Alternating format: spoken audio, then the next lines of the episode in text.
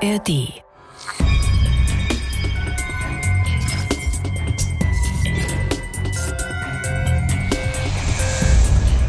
Er sah aus wie der Tod. Die Augen lagen in den Höhlen, er war schneeweiß, er hatte abgenommen, er lag im eigenen Schweiß. Ich dachte, er stirbt jetzt. Das ist Gabriele Kohr und so erinnert sie sich an die langen Wochen, in denen sie um das Leben ihres Mannes bangen musste. Die Suche nach der richtigen Diagnose war in seinem Fall eine absolute Achterbahnfahrt. Gesa, was hat es so kompliziert gemacht? Der Übeltäter hat sich so meisterhaft getarnt und versteckt, dass selbst modernste Tests und Untersuchungsverfahren an ihre Grenzen geraten sind. Das, was am Ende dann doch noch zur Diagnose geführt hat, ist recht simpel. Gutes Zuhören und der Faktor Zeit. Und damit moin und hallo zu einer neuen Folge Abenteuerdiagnose. In unserem Podcast hier in der ARD Audiothek erzählen wir euch in jeder Folge ein neues Medizinrätsel. Also die Geschichten von Menschen, die plötzlich seltsame Symptome bekommen haben und die Geschichte von den Ärzten und Ärztinnen, die sich auf die spannende und oft alles andere als einfache Suche nach der richtigen Diagnose gemacht haben. Mein Name ist Anke Christians, ich bin Medizinredakteurin beim NDR und mir gegenüber im Studio sitzt heute, ihr habt es ja auch schon gehört, Gesa Lütten. Sie ist Autorin und hat den heutigen Fall recherchiert. Moin, Gesa. Moin, Anke. Wir haben ja eben schon Gabriele Kohr gehört, die Ehefrau. Stell uns doch mal den dazugehörigen Ehemann Max Kohr vor. Ja, total spannender Typ mit interessanter Lebensgeschichte. Er ist damals 2017, als seine Krankheit begann, 62 Jahre alt und schon seit über 30 Jahren als Fotograf im Showbusiness tätig.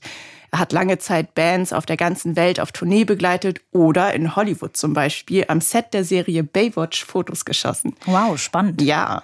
Ähm, auch privat liebt er das Reisen und viel Action, egal ob Tauchen mit Haien, Fallschirmspringen oder Bungee-Jumping. Max Kohr ist immer dabei.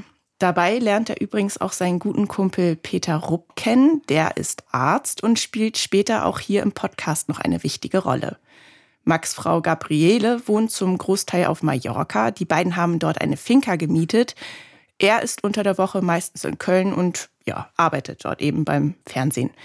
Ganz stolz hat er im Interview erzählt, dass er bis dato noch nie im Krankenhaus war, trotz seiner Begeisterung für Extremsportarten. Doch das hat sich 2017 dann schlagartig geändert. Womit ging es denn los? Was waren die ersten Anzeichen seiner Krankheit? Ja, er merkt Ende Januar 2017 auf der Arbeit, dass er sich irgendwie schlapper fühlt als sonst. Leichte Rückenschmerzen, aber dann bekommt er auch noch Fieber. Als er das am Telefon seiner Frau auf Mallorca erzählt, hat die auch direkt eine Idee, was das sein könnte. Sie ist nämlich gelernte pharmazeutisch-technische Assistentin und hat früher in einer Apotheke gearbeitet. Bedeutet, ja, sie kennt sich ganz gut mit Krankheiten aus. Mhm. Und ähm, Gabriele Chor vermutet, dass er vielleicht irgendwas an den Nieren hat, dass daher Rückenschmerzen und auch das Fieber kommen und rät ihm, sich auszuruhen, Schmerzmittel zu nehmen und eine Wärmflasche in den Rücken zu legen. Bei Schmerzen in der Nierengegend, da denke ich ja sofort, ist vielleicht ein kleiner Nierenstein mhm. oder aber gerade wenn auch Fieber mit dabei ist, eine Nierenbeckenentzündung, das ist ja auch nicht so eine ganz harmlose Geschichte. Nee, aber was Max Kohr und seine Frau etwas beruhigt, durch Schmerztabletten und Hausmittel lassen die Rückenschmerzen etwas nach. Aber das Fieber bleibt irgendwie. Also geht er dann doch mal zur Hausärztin, die horcht ihn kurz ab und diagnostiziert dann für ihn überraschend eine Lungenentzündung. Ja, sie gibt ihm dann Antibiotika mit. Damit soll es ihm dann bald besser gehen, hoffentlich. Und äh, Ehefrau Gabriele ist erstmal beruhigt. Ich dachte einfach, Antibiotika, klasse. Das da geht jetzt ein, zwei Wochen und dann ist er wieder auf dem Damm. Ja, wenn die Hausärztin richtig liegt, dann sollte er sich schnell auskuriert haben. Max fliegt nach Mallorca zu seiner Frau und die ist richtig erschrocken, als sie ihn sieht denn er sieht blass aus und wirkt sehr schwach. Ihr fällt außerdem auf, dass er irgendwie einen schwankenden Gang hat, als hätte er Alkohol getrunken, aber da ist er eigentlich gar nicht der Typ für. Und auch an seiner Art merkt sie, dass es ihm irgendwie gar nicht gut zu gehen scheint, denn anders als sonst überlässt er ihr das Steuer, um zurück zur Finca zu fahren. Und äh, dort angekommen will er keinen Happen mehr essen, auch nicht zusammen kochen, sondern einfach nur schlafen. Gabriele ist natürlich ein bisschen enttäuscht. Die beiden haben sich ja ein paar Tage nicht gesehen. Doch dann mitten in der Nacht bekommt sie auf einmal einen Riesenschreck. Ihr Mann weckt sie. Er bibbert am ganzen Körper. Ich sofort aufgesprungen, war hellwach, habe ihm alle Decken, die ich finden konnte, auf ihn raufgepackt. Er, er äh, total am Zittern und äh, Schweißausbrüche. Okay, Max Kor hat jetzt also hohes Fieber. Somit scheint ja dieses Antibiotikum gar nichts gebracht zu haben. Hat er denn sonst noch irgendwelche Symptome? Mhm. Ihm wird dann noch äh, total übel und als er aufspringt, um zur Toilette zu rennen, muss er sich auf einmal an der Wand festhalten. Was mich zu dem Zeitpunkt richtig alarmierte, war, dass ich mit dem Gleichgewicht Probleme hatte. Ich bin gelaufen, wenn ich irgendwie direkt vom Ballermann komme. Gut, er könnte natürlich durch das hohe Fieber und das Schwitzen dehydriert sein. Das führt ja auch häufiger zu Schwindel. Aber solche Gleichgewichtsprobleme können natürlich auch ein Hinweis sein, dass etwas mit dem Gleichgewichtsorgan im Innenohr nicht stimmt. Geht er damit denn zum Arzt? Hm, fast. Er ruft am nächsten Morgen als erstes seinen guten Freund, Dr. Peter Rupp, an. Der ist nämlich Internist und war damals in der Ubo-Emmius-Klinik in Aurich tätig ja, vielleicht weiß der Rat. Und wie du eben auch schon vermutet hast, denkt auch der Arzt als erstes daran, dass der Schwindel mit dem Innenohr zu tun haben könnte. Max Kor und seine Frau beschließen, dass er sich zu Hause in Deutschland untersuchen lassen soll. Geplant war sowieso, dass er nur über das Wochenende bleibt und so nimmt er am Sonntag den Flieger zurück. Da geht's ihm allerdings schon richtig, richtig schlecht. Er kann sich kaum mehr auf den Beinen halten, knickt immer wieder weg, läuft in Schleifen und muss sich ständig festhalten. Vor seiner Frau versucht er das noch irgendwie zu überspielen und versichert ihr, dass er schon alleine zurechtkommt. Ja, und sie lässt ihn dann schweren Herzens alleine zurückreisen. Am nächsten Tag, direkt am Montag, geht er wieder zu seiner Hausärztin und erzählt ihr davon, dass das Fieber wieder aufgetreten ist und dass er nun auch noch diesen Schwindel bekommen hat und seit kurzem hat er außerdem noch ein komisches Piepen im Ohr. Also ein Tinnitus. Genau.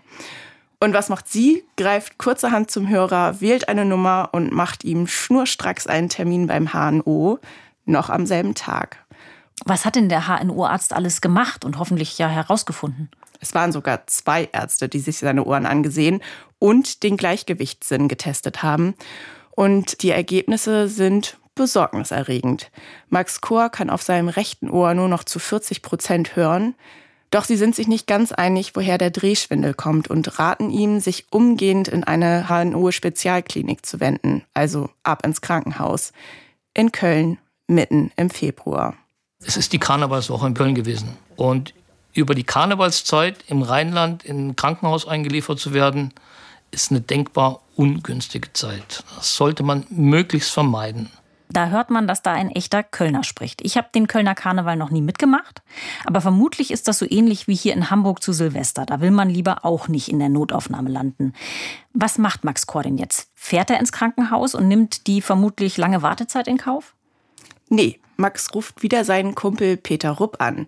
Das hat zweierlei Gründe. Einmal, weil er ja unbedingt verhindern möchte, während der Karnevalszeit in Köln in ein Krankenhaus zu kommen.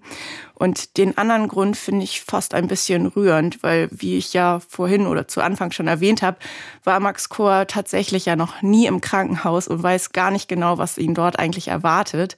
Er fragt also Peter Rupp, ob der ihm einen Platz in dem Krankenhaus besorgen kann, wo er äh, als Chefarzt arbeitet.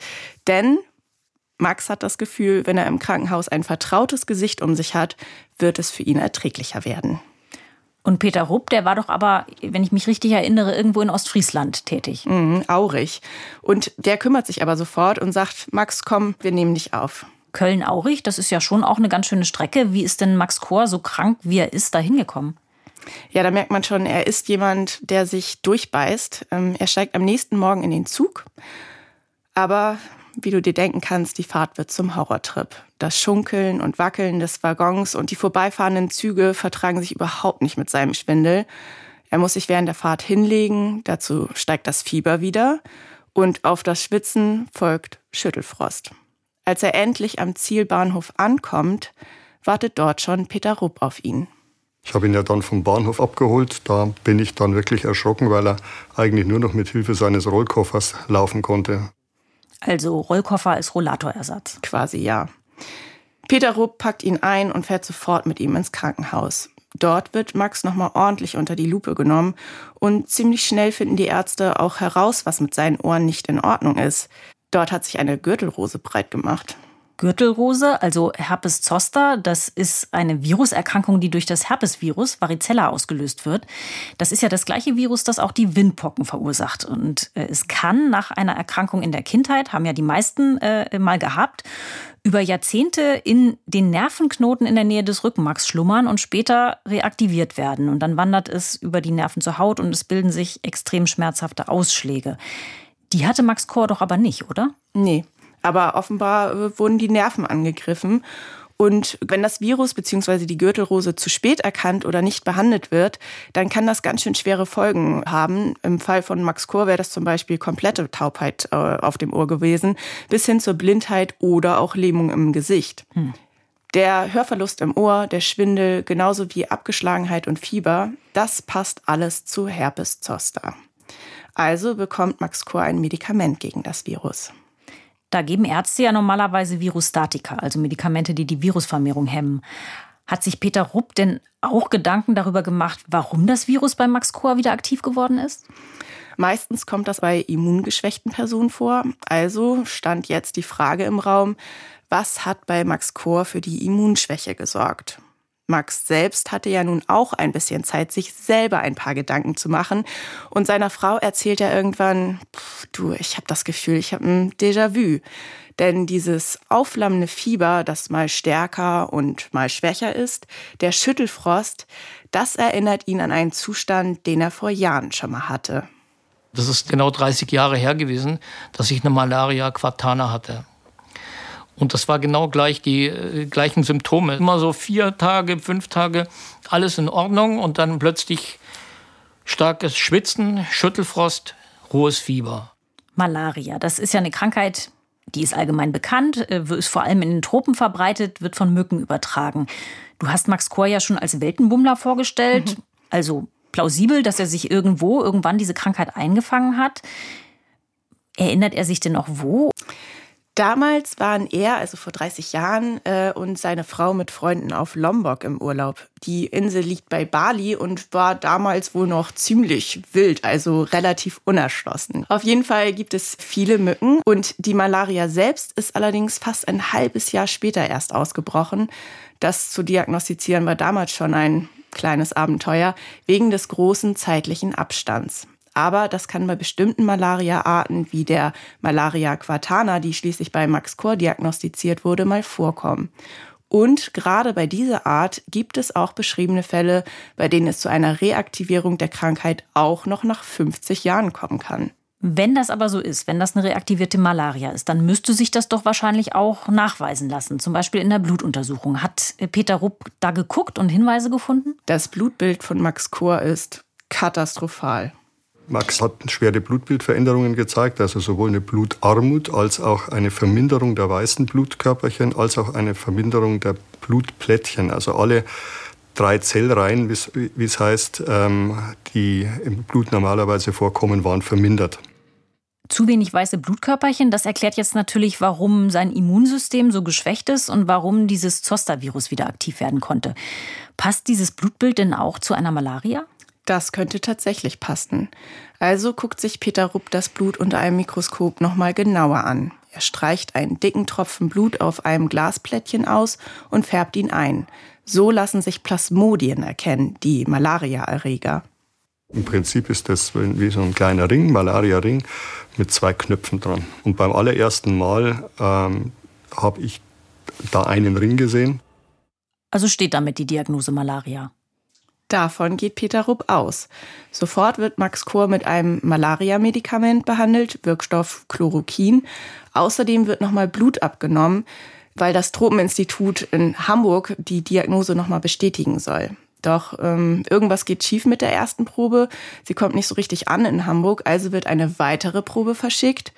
Aber in der können die Expertinnen und Experten am Tropeninstitut keine Plasmodien nachweisen. Das könnte jetzt aber auch vielleicht daran liegen, dass Max Kor inzwischen dieses Malaria-Medikament bekommen hat. Ja, das wäre eine Möglichkeit. Das könnte also beides sein. Tatsächlich Malaria oder vielleicht doch nicht. Um nichts zu übersehen, hat Peter Rupp das Blut von Max Kor natürlich auch auf andere Infektionserreger hin überprüfen lassen. Doch die Tests sind alle negativ. Also entscheidet er sich, nochmal in eine ganz andere Richtung zu gehen und macht bei seinem Freund eine Knochenmarkpunktion, entnimmt also mit einer Nadel etwas Knochenmark aus dem Becken. Weil der Blutbefund mit der Verminderung aller drei ähm, Blutbestandteile doch auch an eine sogenannte hämatologische Systemerkrankung denken lassen, also an irgendeine Knochenmarkserkrankung. Und die wollte ich unbedingt ausschließen. Hämatologische Systemerkrankung, damit meinen Ärzte Krankheiten, bei denen die Bildung der Blutzellen im Knochenmark gestört ist. Das können äh, vorübergehende, vergleichsweise harmlose Erkrankungen sein, aber eben auch bösartige, wie zum Beispiel Blutkrebs, Leukämie. Oder es gibt noch immunologische Phänomene. Bedeutet zum Beispiel, wenn jemand eine Infektion mit einem Erreger hatte oder hat, dreht das Immunsystem manchmal durch und beginnt auf einmal die eigenen Blutzellen aufzufressen. Malaria kann man ja relativ einfach behandeln. Das sehe bei einer im schlimmsten Fall bösartigen Knochenmarkserkrankung ganz anders aus. Wie geht Max Kohr äh, denn mit dieser Situation um? Ja, Max Kohr ist eher einer von der optimistischen Sorte. Bedeutet, er nimmt ein Problem auch erst als solches wahr, wenn es denn dann wirklich erwiesenermaßen eines ist und nicht vorher schon. Und da er selber das Gefühl hat, dass es ihm mittlerweile wieder besser geht, wirkt es so, als habe das Malariamittel gewirkt. Und nach zwei Wochen kann er dann erstmal wieder nach Hause entlassen werden. Das Fieber hatte aufgehört, ich hatte keine Fieberschübe mehr danach und äh, dachte, es ist äh, jetzt überstanden. Da war dieser Befund von der Knochenmarkbiopsie aber noch nicht da. Nee, die Probe wurde an ein Speziallabor nach Hamburg geschickt und der Befund steht noch aus, als Max Kohr entlassen wird. Er selbst ist jetzt zunächst wirklich der Meinung, so, das war's, jetzt geht's wieder bergauf. Also geht er auch wieder arbeiten. Als selbstständiger Fotograf möchte man natürlich auch schnell wieder äh, los und nur 14 Tage später steht er wieder am Set in Köln.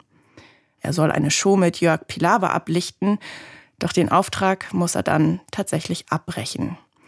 Ihm wird nämlich mit einmal ganz kalt. Erst denkt er noch, dass das von der Klimaanlage im Studio vielleicht kommt, aber kurze Zeit später übermannt ihn wieder eine Fieberattacke. So heftig, dass er sich kaum mehr auf den eigenen Beinen halten kann.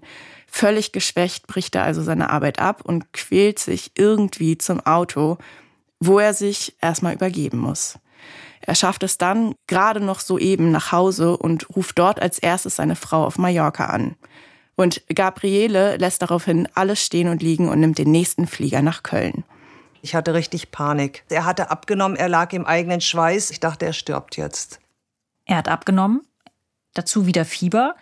Möglicherweise ja doch Alarmzeichen, dass es sich um was Bösartiges handelt. Ja, die Alarmglocken schrillen auch bei Gabriele sofort.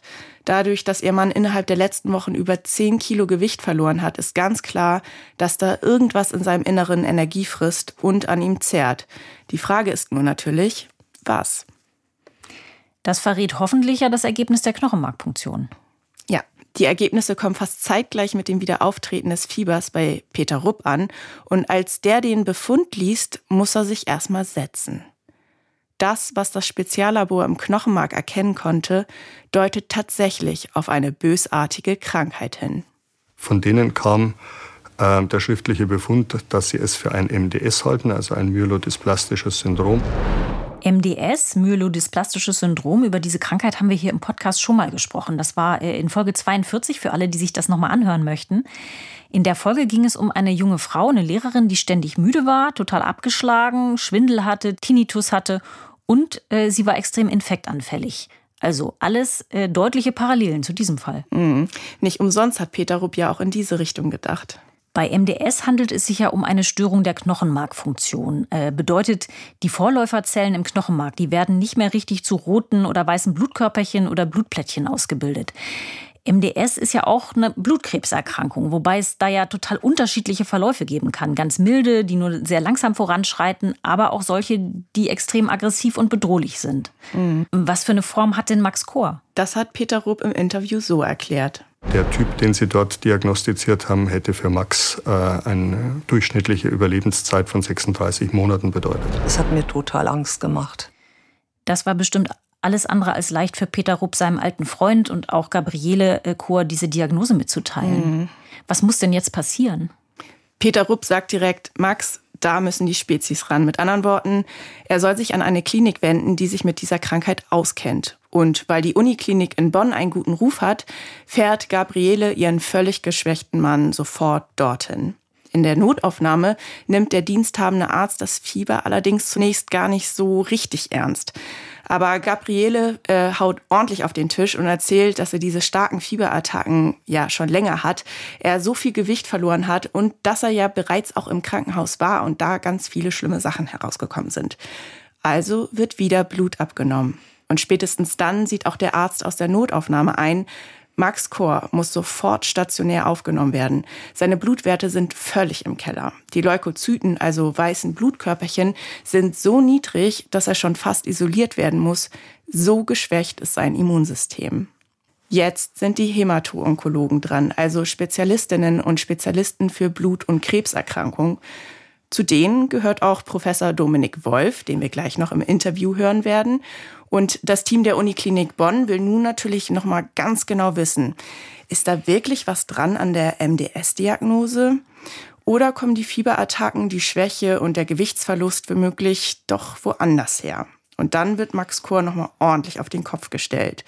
Blutabnahme, Stuhlproben, CT und so weiter. Und es wird noch mal eine Knochenmarkpunktion gemacht. Wenn es wirklich die tödliche Krankheit ist, müssten sich im Erbgut der Blutzellen bestimmte Mutationen zeigen. Aber dann kommt eine kleine Überraschung. Der Gentest ist negativ. Und in dem Moment, wo wir das bekommen hatten, ähm, war uns eigentlich schon klar, dass der Patient nicht primär eine Knochenmarkserkrankung hat, sondern dass er ein anderes Problem hat. Das war jetzt wahrscheinlich der Bonner Hämatologe, der äh, Dr. oder Professor Dominik Wolf. Mhm, genau. Also für ihn ist klar, ein MDS ist es nicht. Ist ja schon eine ganz schöne Achterbahnfahrt, Gesa. Ja, so richtige Erleichterung kommt auch bei den Chors nicht auf, denn Max geht es immer schlechter. Die beiden wollen natürlich wissen, wer ist denn nun der Feind? Gegen wen kämpft der arme Max denn gerade? Aber noch können die Ärzte keine Antwort geben.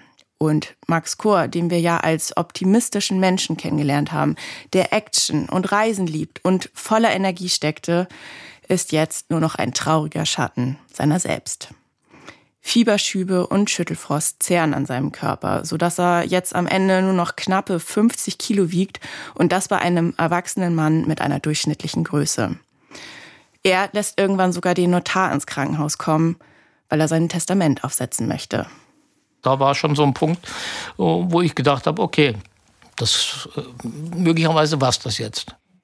Die Bonner Ärzte werden ja in der Situation nicht komplett untätig gewesen sein. Findet Dominik Wolf denn noch irgendwie einen neuen Ansatz?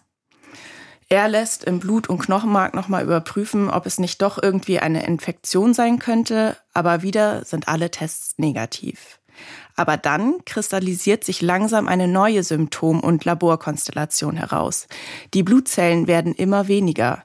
Gleichzeitig fallen aber auch zwei andere Parameter aus dem Raster. Der Ferritinspiegel ist auffällig hoch, genauso wie der Wert eines sogenannten löslichen Interleukin-2-Rezeptors. Gleichzeitig werden auch die Leber und Milz von Max Kor immer größer und das zusammen passt zu einem ganz bestimmten Immunphänomen, das angeboren oder auch erworben sein kann. Heißt, vielleicht ist der Feind sein Immunsystem, das die Blutzellen angreift. Eigentlich müsste es auch dafür Hinweise in der Knochenmarkprobe geben, aber das war nicht so. Also entscheiden sich die Expertinnen und Experten, eine Probe aus einem Organ zu nehmen, das sichtbar krank ist, nämlich die Leber, die immer größer wird. Und in dieser Leberbiopsie kam dann wirklich die Diagnose der, der HLH heraus. HLH, das ist die Abkürzung für hämophagozytische Lymphohistiozytose. Hämo steht für Blut, Phagozytose heißt, Zellen fressen etwas auf. Du hast es ja schon gesagt, das bedeutet in etwa Blutzellen fressen. Bei einer Hämophagozytose sind die Fresszellen des Immunsystems außer Rand und Band. Sogenannte Phagozyten oder Makrophagen, die zur Gruppe der weißen Blutkörperchen gehören, fressen die eigenen gesunden Blutzellen auf. Sie sind eigentlich dafür zuständig, Krankheitserreger oder Zelltrümmer zu beseitigen, aber manchmal kann es, zum Beispiel nach bestimmten Viruserkrankungen wie einer Epstein-Barr-Infektion, vorkommen, dass das Immunsystem den Stoppschalter nicht mehr findet und wie in einer Art Blutrausch ist und dann eben auch gesunde Blutzellen auffrisst. Diese Fresszellen wandern dann in Organe wie die Milz, die Leber und das Zentralnervensystem und verursachen dort starke Entzündung, was eben unter anderem dazu führt, dass die Organe natürlich anschwellen, aber auch Fieber entsteht. Das passt also alles sehr gut zu Max Kors Beschwerden. Äh, was hat denn diesen, du sagst, Blutrausch des Immunsystems bei ihm ausgelöst? Ja, was das Immunsystem so überaktiviert hat, versuchen die Ärztinnen und Ärzte nun noch herauszufinden. Aber erstmal gibt es endlich einen neuen Therapieansatz. Überaktives Immunsystem, ich ahne schon, was kommt. Er bekommt vermutlich hochdosiertes Cortison. Genau, denn Cortison wirkt entzündungshemmend. Außerdem gibt Dominik Wolf ihm noch ein Mittel, was auch bei Krebs als Chemotherapie gegeben wird. Aber wieder erwarten tut sich nichts. Das Blutbild wurde nicht besser und das hat uns dann schon stutzig gemacht, sodass wir dann auch das Chemotherapeutikum rausgenommen haben. Und das war dann die Phase, wo der Patient eben gesagt hat, ich will jetzt eigentlich nach Hause gehen. Gesa, das musst du kurz erklären. Max Chor geht's doch immer noch sehr schlecht. Warum will er das Krankenhaus denn jetzt verlassen? Ja, Dominik Wolf will eigentlich noch mal eine Knochenmarkbiopsie bei Max Chor machen, aber der will nicht mehr, weil er verunsichert ist. Erst hieß es Malaria, dann MDS, jetzt HLH, aber irgendwie scheint es das ja auch nicht zu sein. Erst Chemo, dann doch nicht. Er will sich also eine weitere Meinung holen. Also hört er sich um und wendet sich schließlich an die Uniklinik in Düsseldorf. Dort arbeitet Hämato-Onkologe und MDS-Experte Professor Ulrich Germing. Und als er wenige Tage später dort einen Termin bekommt, ist er am Ende seiner Kräfte. Er war, wie man sich einen Mann mit, äh, ja, an die 90 vorstellt. Er hatte keine Muskulatur mehr, es war nichts mehr da. Wie geht denn der neue Arzt Ulrich Germing vor? Er setzt sich erstmal hin und lässt Max Chor erzählen. Über eine Stunde nimmt er sich Zeit für seinen neuen Patienten. Ich kann nicht in fünf Minuten ein Problem lösen, mit dem sich andere Tage bis Wochen lang beschäftigt haben. Das ist illusorisch. Wenn es knifflige Fälle gibt, die eben nicht in das 0815-Raster hineinfallen, dann brauchen sie Zeit, in den Patienten hineinzuhorchen. Das finde ich eine total schöne Formulierung. Das äh, erleben wir hier bei Abenteuerdiagnose ja häufig, dass ausführliches Erzählen oder eben auch gutes Zuhören manchmal noch Hinweise zutage fördert, die ganz lange übersehen worden sind. Was hört Professor Germing denn jetzt aus diesem Gespräch heraus? Ja, Professor Germing fragt ein bisschen umfassender nach, nicht nur nach der Krankengeschichte, sondern auch nach den Lebensumständen. Und da erzählt Max, dass er pendelt zwischen Köln und Mallorca und dass er auch sonst in seinem Leben viel unterwegs ist. Und das macht Ulrich Germing nachdenklich. Was, wenn es doch etwas Exotisches ist? Er ist äh, potenziell Erregern ausgesetzt, die wir in unseren Breiten nicht kennen. Jetzt ist ja aber äh, Professor Germing nicht der Erste, der diesen Verdacht hatte. Peter Rupp aus Aurich kennt ja Max Kohr auch lange und gut und weiß von seiner Weltenbummelei und hat ja auch auf Malaria getippt und sein Blut auch vom Hamburger Tropeninstitut untersuchen lassen. Ja, schon, aber kein Test ist perfekt. Und manche Erreger können sich lange Zeit tarnen oder verstecken, sodass es in manchen Fällen auch sinnvoll sein kann, bestimmte Tests nochmal zu wiederholen. Ulrich Germing überredet seinen Patienten also, doch nochmal das Knochenmark punktieren zu lassen. Wenn er nochmal ins Knochenmark gucken will, glaubt er also, dass es ein Erreger ist, der sich genau da versteckt. Mhm.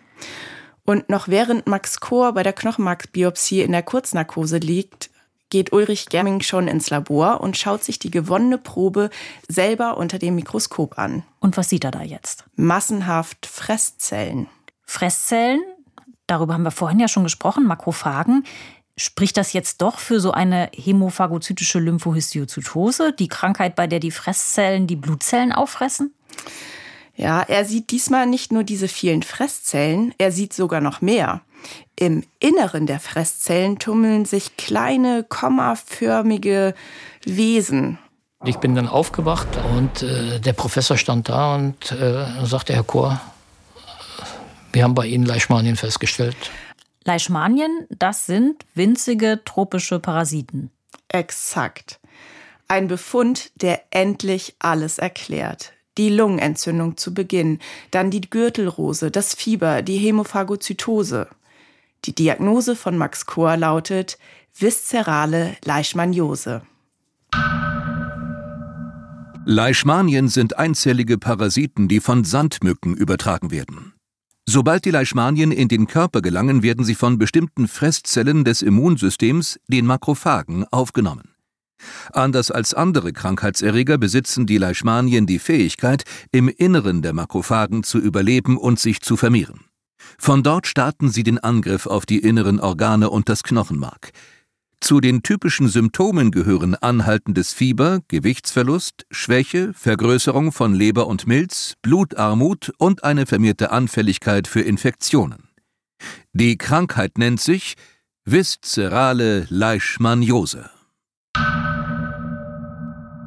Und viszeral bedeutet eben, dass die Krankheit die Bauchorgane betrifft. Gesa, erzähl doch noch mal kurz, wie gefährlich diese Krankheit verlaufen kann. Max Kor hat am Ende Glück im Unglück gehabt, denn wenn die Krankheit noch etwas länger unerkannt in seinem Körper hätte wüten können, hätte das auch tödlich enden können. Warum ist dieser Verdacht denn vorher noch niemandem in den Sinn gekommen? Ist er tatsächlich. Schon Peter Rupp hatte ja nach Tropenkrankheiten geschaut und sich auch auf die Suche nach Leishmanien gemacht aber nichts gefunden. Und auch Dominik Wolf aus Bonn hat geguckt, ob Max Kor solche Parasiten hat, aber auch da war nichts zu sehen. Jetzt musst du äh, ein bisschen auflösen, wie kann das sein, dass auf einmal dann am Ende doch Leishmanien im Knochenmark zu sehen sind, die vorher nicht da waren? Ganz genau lässt sich das natürlich nicht beantworten, aber Professor Germing hat dazu folgende Theorie. Wir hatten das Glück, zu einem Zeitpunkt zu punktieren, wo offenbar die Leishmanien die Chance gehabt haben, sich zu vermehren, massenhaft zu vermehren, sodass uns dann die Diagnose leicht gefallen ist. Seine Vermutung war letztlich, dass eventuell die Behandlung mit dem Cortison im Bonn dazu geführt hat, dass sich die Leishmanien explosionsartig vermehren und ausbreiten konnten und deshalb für ihn dann leichter zu finden waren. Okay, die Leishmanien hatten also möglicherweise leichteres Spiel, weil das Cortison ja die Immunabwehr von Max Korn noch weiter runtergefahren hat. Genau. Wie war das denn für Max Kor von dieser Diagnose zu erfahren, nach all dem Auf und Ab äh, der Achterbahnfahrt und diesen vielen beängstigenden Verdachtsdiagnosen? Ja, der meinte, das wäre echt so ein Wow-Moment gewesen. Aber natürlich auch mit Angst begleitet, weil die Krankheit kann eben ja tödlich verlaufen. Was, wenn es bei ihm zu spät ist? Was, wenn die Medikamente, die er dagegen bekommen soll, nicht wirken? Was für Medikamente bekommt er denn? Wie wird diese Leishmaniose behandelt? Die Ärzte geben Max Chor Amphotericin B, ein Mittel, das die Leishmanien in seinem Körper abtöten soll oder kann. Die Genesung dauert zwar seine Zeit, doch mit der Unterstützung seiner Frau Gabriele geht's langsam wieder aufwärts. Die Lebensfreude ist zurück und er hat wieder Spaß an Sachen und äh, ja, also es ist, er, er ist für mich wieder der Alte. Dass ich jetzt wieder ganz normal laufen, reden, machen kann äh, wie vorher, das, das freut mich am meisten eigentlich, dass ich wieder wie das sein kann. Und weiß man denn eigentlich, wo er sich äh, die Parasiten eingefangen hat? Höchstwahrscheinlich durch einen Mückenstich auf Mallorca, denn da ist die Krankheit gar nicht so selten. Und er selbst meinte, wäre er damals, als es ihm auf Mallorca so schlecht ging, vielleicht auf der Insel geblieben und wäre dort in ein Krankenhaus gegangen. Wer weiß, vielleicht hätte man dort die Diagnose viel eher stellen können, eben weil es in den Breiten eine viel bekanntere Krankheit ist als hier. Es ist ja jetzt schon ein bisschen länger her, dass wir in der Fernsehfolge von Abenteuerdiagnose über äh, Max Kors Fall berichtet haben. Wie geht's ihm denn inzwischen? Du hast ja bestimmt noch mal mit ihm gesprochen. Mhm. Übrig geblieben ist, dass er immer noch auf einem Ohr nicht so gut hören kann, aber ansonsten geht es ihm immer noch gut. Ich vermute mal, dass er und seine Frau äh, in der Finca inzwischen aufgerüstet haben. Mückennetze, Mückenspray, äh, was es dann noch so alles gibt, um mhm. sich vor Mückenstichen zu schützen. Das ist übrigens auch hier in Deutschland eine gute Sache. Durch den Klimawandel gibt es auch bei uns immer mehr Mückenarten, die potenziell gefährliche Erreger in sich tragen, wie zum Beispiel das West-Nil-Virus. Leishmaniose gibt es hier in Deutschland ja tatsächlich auch, allerdings eher als Erkrankung bei Hunden. Gerade Straßenhunde, die aus Südeuropa nach Deutschland mitgebracht werden, sind häufig infiziert. Ich finde es auf jeden Fall eine total faszinierend gruselige Krankheit, von der ich nach dieser Geschichte hoffe, dass sie bei uns nicht so schnell heimisch wird. Mhm. Ich habe jetzt noch einen kleinen Hörtipp für euch. Wir sprechen bei uns äh, ja immer über seltene und schwere Erkrankungen. Viele davon lassen sich ja zum Glück behandeln. Für wirksame Medikamente braucht es gerade in Europa allerdings bislang noch Tierversuche. Warum das so ist und ob Tierversuche überhaupt nötig sind, wo sich doch inzwischen fast alles am Computer simulieren lässt, das haben sich unsere Kollegen und Kolleginnen vom Podcast Quarks Daily angeschaut. Quarks Daily stellt sich immer wieder komplexe Fragen, zum Beispiel auch, wie ich die beste Entscheidung treffen kann, ob per Kopf oder Bauch oder auch, ob genügend neu gepflanzte Bäume den Klimawandel stoppen können. Die Antworten gibt's immer mit dem aktuellsten Wissensstand der Forschung. Quarks Daily findet ihr in der ARD Audiothek und überall, wo es Podcasts gibt. Und den passenden Link zur Folge Sind Tierversuche nötig packen wir euch ganz bequem auch hier in unsere Show Notes. Ich sage an dieser Stelle Danke dir, Gesa, für den spannenden Fall heute. Sehr gerne. Danke euch fürs Zuhören und wir hören uns hier in zwei Wochen wieder. Dann gibt's wieder ein neues Abenteuerdiagnose in der ARD Audiothek. Wenn ihr keine Folge verpassen wollt, dann abonniert uns am besten. Wir sagen erstmal Tschüss und bis zum nächsten Mal. Tschüss.